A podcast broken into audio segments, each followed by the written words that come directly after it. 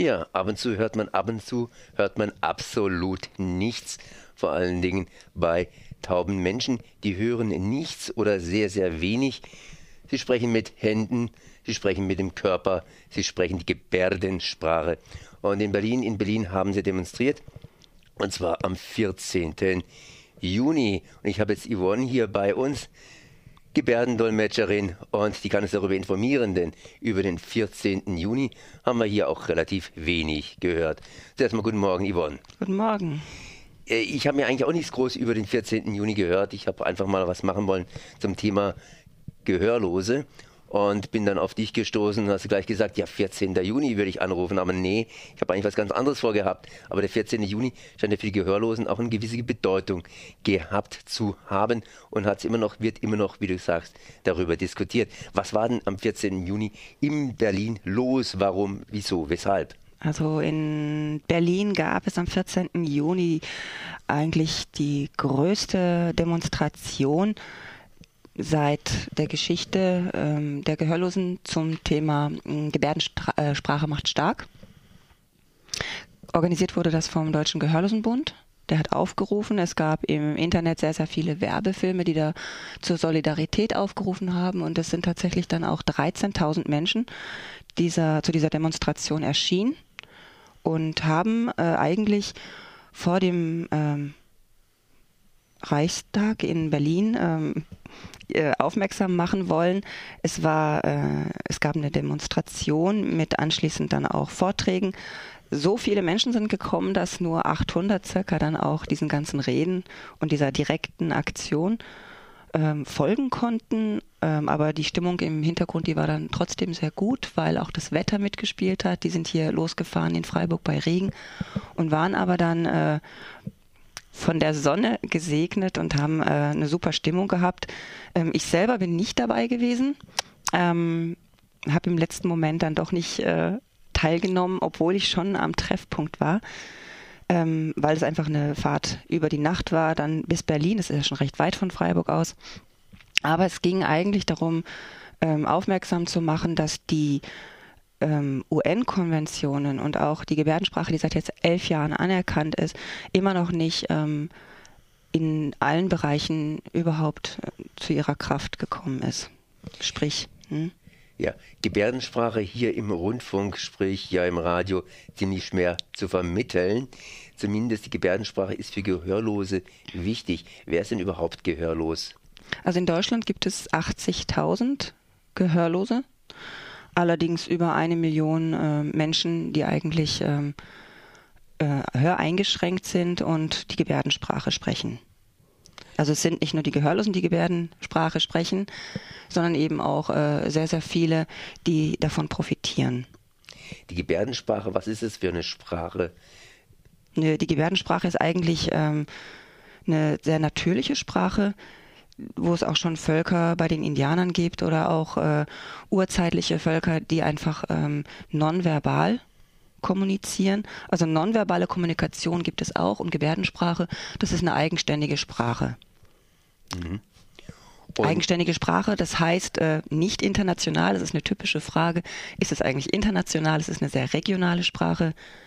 Mit äh, im Zuge der Technik hat sich das allerdings ähm, sehr, sehr stark entwickelt. Das heißt, es ist eine äh, Sprache, die sich wahnsinnig schnell verändert. Im Moment, weil viele jetzt nicht nur in, in ihren Orten, wo sie Gehörlose und Gleichgesinnte treffen, äh, miteinander reden, sondern eben auch übers Netz reden und dadurch halt äh, nicht mehr darauf angewiesen sind, weit zu fahren, sondern einfach auch sich zu Hause direkt vom Bildschirm dann mit jemandem hier, ähm, was weiß ich, in Dänemark oder in äh, anderen Ländern äh, ich kenne jemanden, der einfach auch dann in Japan mit jemandem spricht. Ne? Ups.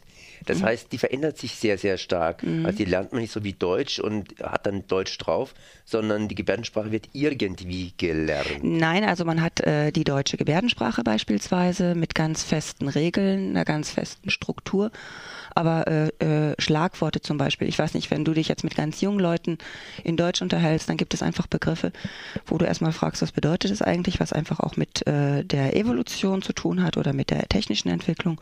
Und so ist das in der Gebärdensprache auch. Das heißt, wenn ich jetzt äh, mich ganz normal unterhalte, dann kann ich alles äh, erzählen, aber wenn jemand eine bestimmte Stimmung hat oder über einen bestimmten Sachverhalt was erzählt, dann muss ich mich da auch erstmal ein bisschen reingucken über zehn Jahre jetzt gilt die UN-Konvention. Was hätte man da umsetzen müssen bis jetzt, um die Gebärdensprache stärker anzuerkennen? Denn immerhin einige Menschen sprechen die Gebärdensprache und sind ja tatsächlich, weil sie gehörlos sind, darauf angewiesen. Hm, es gibt einfach vier Schlagwörter aus der UN-Konvention. Das ist die Barrierefreiheit, die Chancengleichheit, die Nichtdiskriminierung und die Selbstbestimmung. Und das funktioniert eben nicht. Das heißt, sowohl äh, in der Erziehung äh, weder in der Frühförderung noch in der, Schu in der Schule noch im kulturellen Leben noch in, äh, ja, in der Freizeit hat man äh, uneingeschränkt die Möglichkeit, an allem teilzuhaben. Und das liegt einfach daran, äh, hauptsächlich am Geld eigentlich. Weil gute Ideen sind da, aber das Ganze umzusetzen, da fehlt es einfach dann am Topf.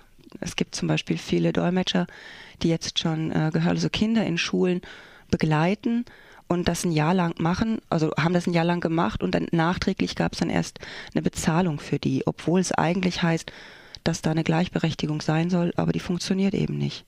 Wäre es ja nicht besser, wenn man spezielle Klassen hat, in denen zum Beispiel die Lehrer und Lehrerinnen hier entsprechend in Gebärdensprachen unterrichten und gleichzeitig entsprechend viele hörende Schüler dazu hat, dass also sowas dann funktionieren würde? Beziehungsweise was gibt es da überhaupt für Modelle? Genau, es gibt unterschiedliche Modelle. Es gibt halt diese Förderschulen und da geht es halt. Äh, ähm, gibt es halt die Kritik, dass die Lehrer keine Gebärdensprache sprechen. Das heißt, bislang war es einfach so, dass Gehörlose oder bis eben zur Anerkennung ging es darum, dass die äh, Gehörlosen ähm, ablesen mussten. Da gab es zum Beispiel oder gibt es so ganz unsägliche Tests, dass ein Lehrer einen Text abliest und die Schüler, die müssen dem die ganze Zeit auf den Mund gucken und müssen mitschreiben, was hat er jetzt eigentlich gesagt und das wird bewertet, obwohl das eigentlich nicht ihre Sprache ist, in der sie dann beschult werden. Mittlerweile gibt es aber dann äh, bilinguale Systeme, es wird aber noch viel diskutiert. Bilinguale Systeme bedeuten, es gibt, ein, es gibt zwei Sprachen, ein Lehrer, der spricht und ein Lehrer, der gebärdet. Und so kann sich jeder Schüler äh, herausgucken, was er gerade braucht. Und das ist natürlich auch äh, dann in Schulen, wo Hörende und Gehörlose gleichzeitig beschult werden.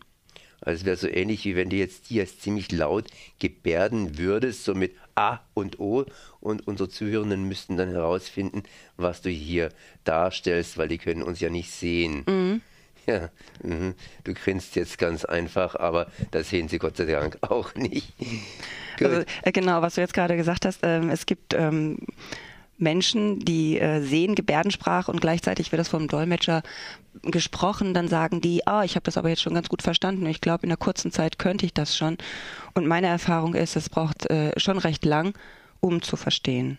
Das heißt, Gebärdensprache ist eine vollständige Sprache, auch eine ganz feine und differenzierte Sprache. Absolut, genau. Und die müsste ganz einfach laut hier den Gehörlosen stärker in die Öffentlichkeit hinausgetragen werden. Das war zum Beispiel auch ein Ding, dass man es einfach in der Öffentlichkeit gezeigt hat. Und zu diesem Thema gibt es auch oder gab es auch in äh, jüngster Vergangenheit immer wieder so Flashmobs ne, oder Gebärdenmobs weil das natürlich auch äh, die Aufmerksamkeit auf sich zieht. Hat es die Aufmerksamkeit auf sich gezogen?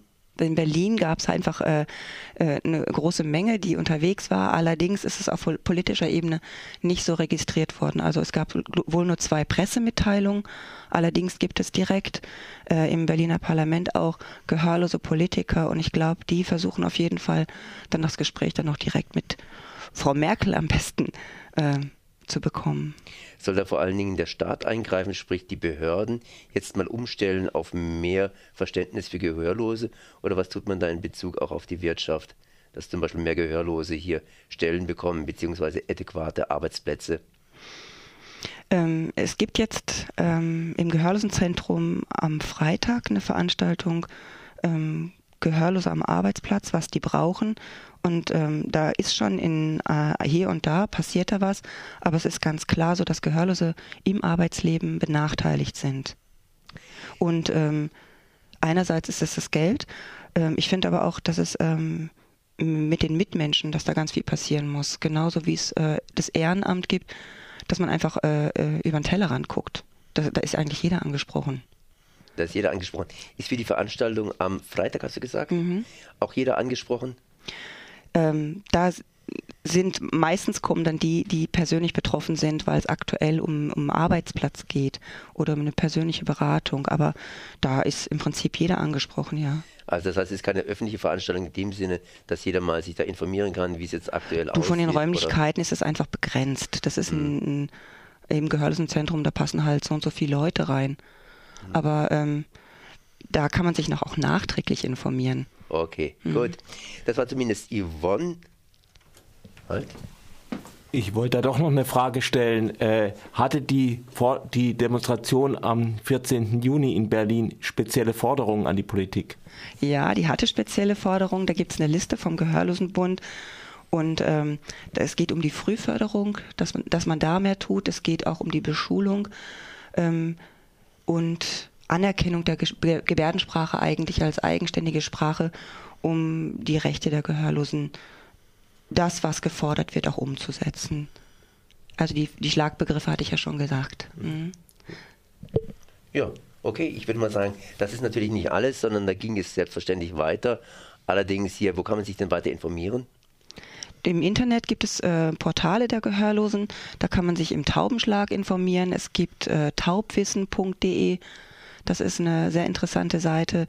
Und ähm, also die zwei Adressen, die würde ich jetzt erstmal als, als erste Adressen sagen. Oder Vibelle zum Beispiel. Mit V, Vibelle. Libelle, okay, gut. Ich danke mal, Yvonne, dass du da gewesen bist und uns von der Demonstration der Gehörlosen berichtet hast. Und wir werden garantiert noch weitere Demonstrationen von Gehörlosen sehen. Merci.